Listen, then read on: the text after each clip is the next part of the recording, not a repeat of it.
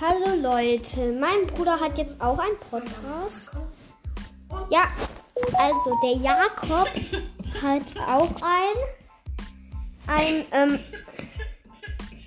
äh, Podcast und der heißt Jakob, Leerzeichen Fancast. Fancast auch wieder zusammengeschrieben und ja. Leute, dann viel Spaß noch. Noch einen guten Abend.